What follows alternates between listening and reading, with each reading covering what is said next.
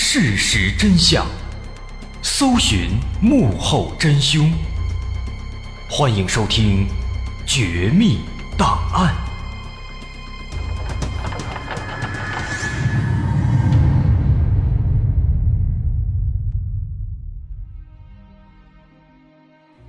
还原事实，探索真相。欢迎继续关注《绝密档案》，我是大碗。在之前，咱们提到张军团伙杀害了银行行长夫妇之后，拿走了他们的手机。于是，警方就以这部手机作为突破口，对手机的通讯情况做了监督。很快发现，这部手机在案发五天之内，曾在湖南益阳市多次向常德市拨打电话，而常德这边接电话的位置，全都是在一个叫做“胖子酒家”的饭店附近。于是，警方立刻对这家饭店展开暗中调查。得知这家饭店是一个叫李金生的本地人开的，不过呀，这家饭店的口碑并不是特别好，早就有群众举报说，说这个胖子酒家里面经常有黑社会成员聚集，说不定啊跟那些杀人抢劫案子有关系。而与此同时，一名年轻女子也找到警方，向警方。提供了一条线索。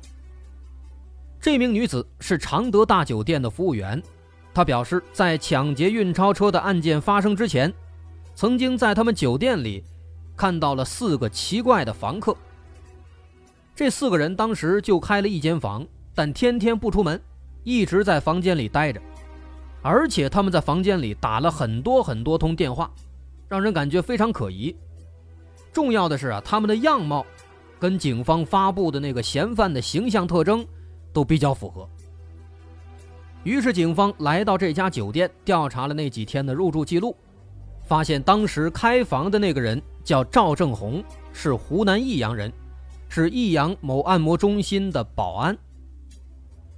通过调查得知，这个赵正红在运钞车案发的前后几天，他都没有去上班，也没有人见过他，直到案发三天之后。他才回来上班，因此这个人他的确是具备作案的时间的。于是警方就开始对赵正红展开秘密侦查。九月五号凌晨，正在监视赵正红的警方突然发现啊，赵正红正在到处借钱，这说明他有可能是在准备逃跑。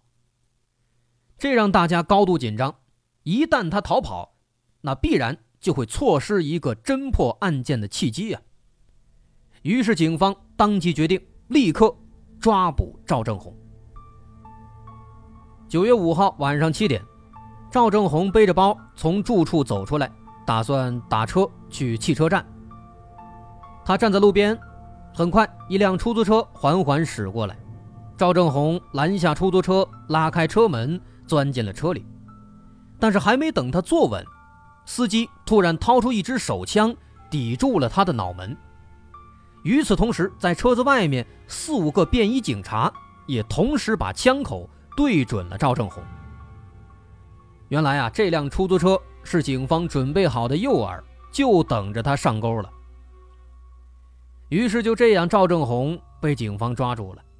那接下来对他的审讯也算是比较顺利，他承认自己的确。就是抢劫运钞车的案犯之一，并且一口气供出了好几个同伙。警方根据他的供述，对这些同伙实施了抓捕，并进一步的掌握了更多线索，抓捕了更多其他的案犯。这其中比较重要的，包括胖子酒家的老板李金生，他的这个饭店啊，的确就是他们这个团伙的一个聚集地点之一。此外，还包括之前杀害行长夫妇的李泽军、万晓东和许军，还有他们的老大张军的一位情妇叫陈乐。张军的这个情妇啊，咱们值得说一说。张军的情妇们啊，很多人，他们的确很了不起。他有五个情妇，这五个情妇呢，对张军那是忠心耿耿、矢志不渝、服服帖帖。甚至跟着张军一起做了好几起案子，发挥了非常重要的作用啊！这些在后面咱们会展开详细说。咱们先说这个陈乐，他呢也不是善茬。警方在他的住处发现了十六支手枪、两支微型冲锋枪、十支猎枪、一千六百多发子弹，还有一个美国产的手雷。根据警方的检测，其中的十六支手枪和两支微型冲锋枪全部是公安机关登记在册的枪支，那么极有可能就是张军和他的手下从警方手里抢到的。而那两支微型冲锋枪，就是之前运钞车的案子里牺牲的经济警察的配枪。警方向这个陈乐讯问有关张军的下落，哎，但是没想到啊，这个陈乐呢，那是百般抵赖。一会儿说张军在北京，一会儿又说张军在云南，总之就是不说实话。那最后在警方的不断压力之下，他才稍微松口，说张军到广州去了。但是去了广州哪里，跟谁去的，这些一概不说，闭口不谈。那这个情况让警方都有点想不通了，心想这张军到底是个什么样的男人啊？那怎么能让眼前这个女人？那誓死也要保护他呢。但是警方跟这个陈乐是耗不起的，时间不等人啊，每晚一秒，张军就可能多跑一会儿。于是警方只能赶紧向长沙的指挥部做汇报，而长沙警方在长沙的黄花机场也的确发现了一些线索，发现这个张军他确实在五号上午乘坐飞机逃到广州了。用的是一个叫王瑞军的身份证。于是警方迅速又赶到了广州。来到广州以后呢，警方这时候其实心里已经有底了，因为这时候警方感觉张军已经来到这儿了，再找到他应该也不是难事因为张军对这儿也不熟。但是没想到啊，随后的摸排工作却非常不顺利。他们发现这张军呢。他就好像是人间蒸发了一样，不见了。那么张军此时他到底在哪儿呢？张军他到底为什么能够这么厉害呢？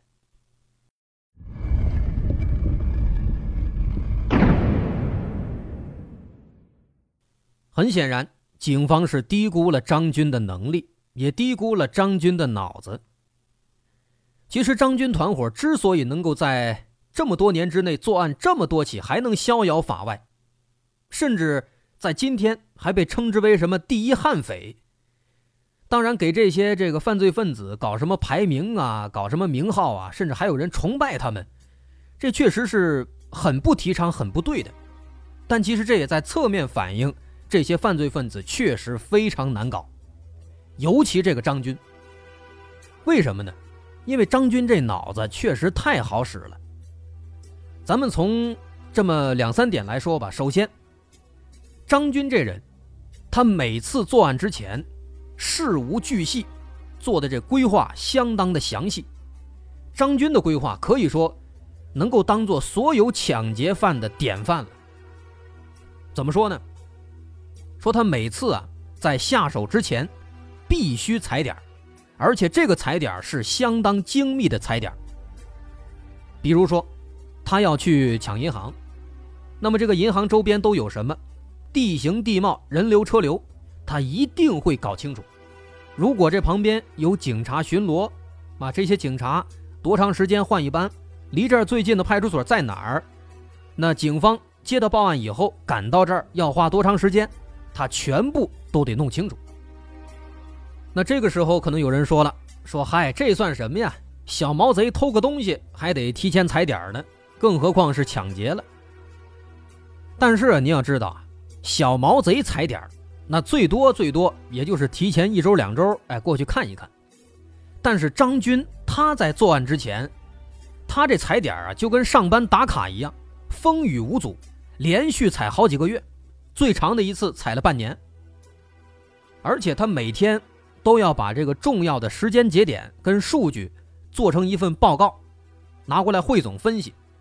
直到他认为这次作案啊，有百分之九十九的把握了，这才会开始下一步计划。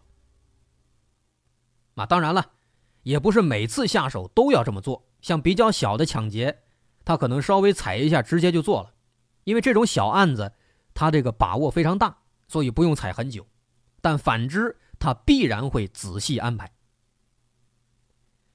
更有甚者，比如九七年，他抢劫了长沙的友谊商城，在做这起案子之前呢，他特意啊去做了一个跟珠宝店的柜台一模一样的一个模具，哎，就仿照那个商场的珠宝柜台那样，把这柜台放这儿，里面摆了很多这个铁链子，假装是金项链，又放了一堆石头当珠宝，然后呢，找一个地方把这柜子放那儿。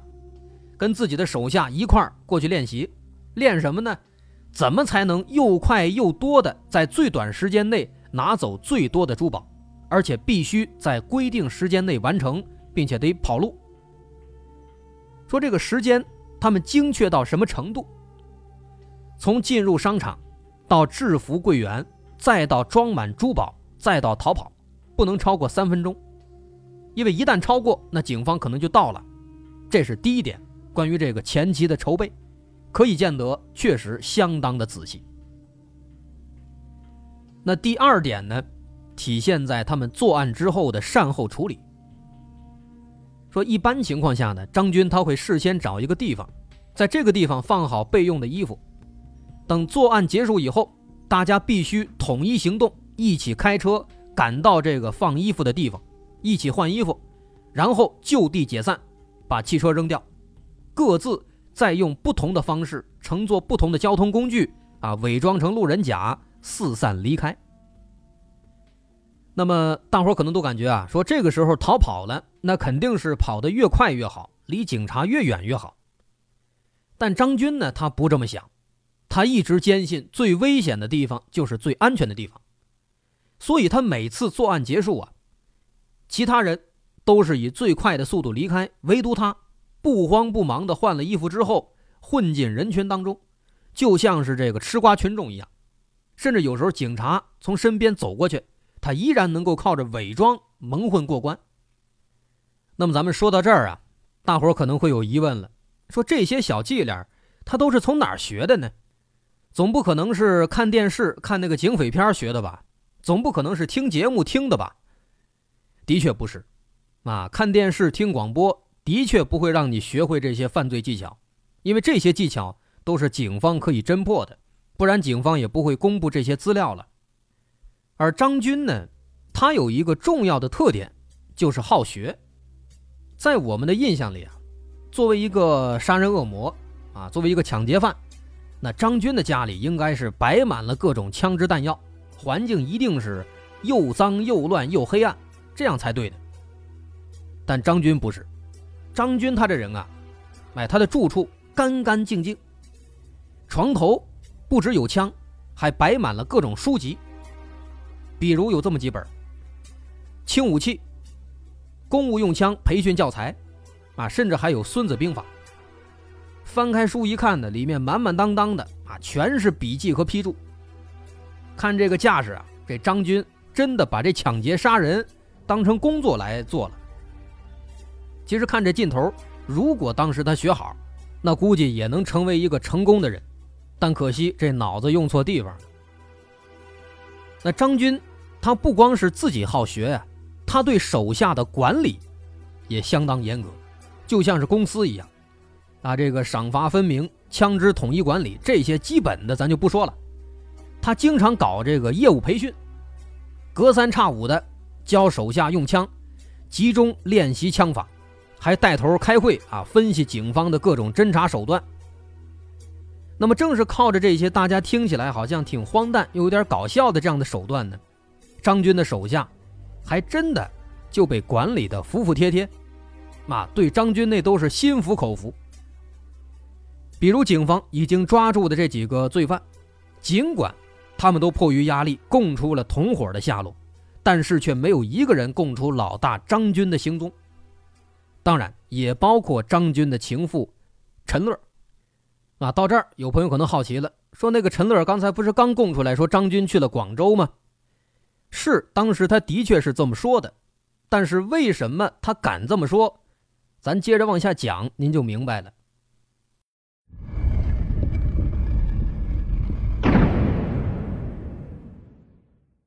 其实说到情妇啊，咱们就不得不提到张军的另一个过人之处了。那就是在跟女人打交道这方面十分擅长。张军这人呢，可以说他是成也情妇，败也情妇。其实一开始呢，警方压根就没想到他能有那么多情妇，以为就一个呢。但是警方接连抓住了这么多名罪犯，却发现张军一直没有被揪出来。直到九月十三号，警方通过调查才得知，这张军啊，很可能在重庆涪陵的一个女人的家里。这个女人外号叫娟子，根据张军的手下说，说娟子是张军的情妇。说这让警方就感到挺疑惑的，说他情妇不是陈乐吗？怎么这个又成了娟子呢？而且陈乐不是说张军去了广州吗？怎么又跑到重庆了呢？这娟子又是谁呢？于是警方又马上赶到重庆涪陵，最终发现啊，这个娟子她的姓名叫杨明艳，也是张军的情妇之一。不过这个娟子，显然她好像没有什么很强的反侦查意识。明面上摆着要逃跑，结果马上被警方就抓住了。但是抓住娟子以后啊，警方发现张军并没有在他这儿。不过警方分析认为，既然这娟子她试图逃跑，那说明她很可能跟张军有过联系，有可能就是张军让她赶紧跑的。那么如果这个推测是对的，那么张军他一定还没有跑远。而事实证明，警方的推测是对的。虽然娟子没有明确供出张军的行踪，也是一直咬死不说，但是呢，在警方跟他的其他对话中，他透露了一个信息。他说张军还有一个情妇也在重庆，这个人名叫全红艳，咱们就叫她燕子。于是警方马上去查这个燕子，而这个燕子呢，他也就成为了抓捕张军的。最后一环。九月十九号晚九点，本来应该在家休息的燕子，突然拿着一个包裹出了门。暗中潜伏的警方立刻跟上，一直跟到了重庆渝中区观音岩外科医院附近的一个小巷子。燕子停下来了，他似乎在这等人呢。果然，没过一会儿，一个穿着深色 T 恤的男子鬼鬼祟祟地走了出来。而就在燕子打算把手里的包裹交给这名男子的时候，警方立刻冲了出去。那名男子发现了不对劲，右手条件反射似的往衣服里伸过去，但他的速度即便是条件反射，还是没有警察快。一名武警三步并作两步冲到跟前，把男子的右手死死摁住。此时，警方才发现男子手中。竟然拿着一支已经上膛的五四式手枪，如果再晚一秒钟，他很可能会开枪自杀，或者是伤害其他人。后经查证，此人正是犯下多起命案的悍匪头目张军。后来，警方打开了那个包裹，发现里面有一百七十五发子弹和一枚军用手榴弹，幸亏这些东西没有交到他的手上。被捕以后的张军终于在警方面前低下了头，但让人唏嘘的是，张军的几个情妇却始终抬着头不肯认罪。那么说到这儿啊，可能很多人都会好奇，张军他一个杀人犯，一个抢劫犯，为什么要搞那么多情妇啊？难道是因为好色吗？其实还真的不是，因为在张军看来啊，他这个思维很独特，他认为情妇。才是他作案的最好的掩护。跟张军有染的有五名情妇，绝大多数都是已经结过婚、有孩子的妇女，而这些人基本都是他在酒吧或者迪厅里勾搭来的。那么，这些女人对张军其实也起到了非常非常大的作用。举个例子，在最最开始咱们提到的那次抢劫珠宝柜台的案子。里面一高一矮两个人，那高个子是张军，那矮个子就是张军的第一位情妇，叫秦直弼。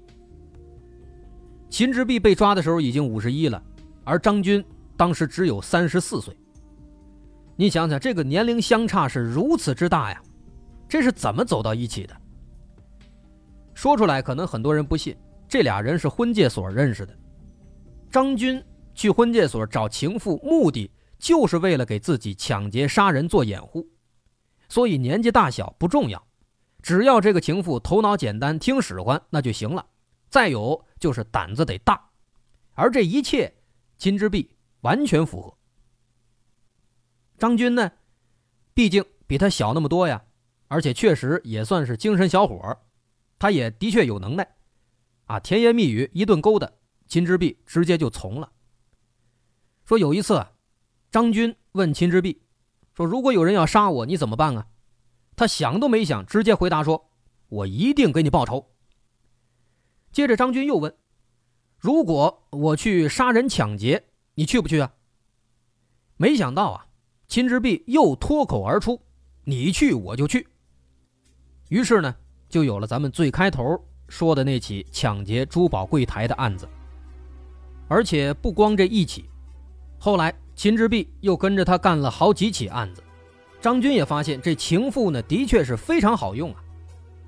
于是呢，又在酒吧和迪厅等等地方先后搞了好几个情妇啊，包括之前说的陈乐、杨明艳，还有没提到的严敏等等人。那么这些人呢，都或多或少的参与了张军的诸多案件。为张军作案提供了巨大的帮助。不过，张军最后他怎么也不会想到，成也情妇，败也情妇，最后他被抓，竟然还是跟情妇有关系。那么，这起案子最终在零一年四月二十一号，重庆市中院作出一审判决：张军、李泽军、陈世清、赵正红、秦之璧等等十四名主犯，在多地持枪抢劫。故意杀人、抢劫枪支弹药，总计二十二次，致二十八人死亡，五人重伤，十五人轻伤，两人轻微伤；抢劫财物价值人民币五百三十六点九万；抢劫出租车五辆；抢劫执行任务的经济警察微型冲锋枪两支，被依法判处死刑，立即执行。那么至此，这个以张军为首的特大抢劫杀人团伙。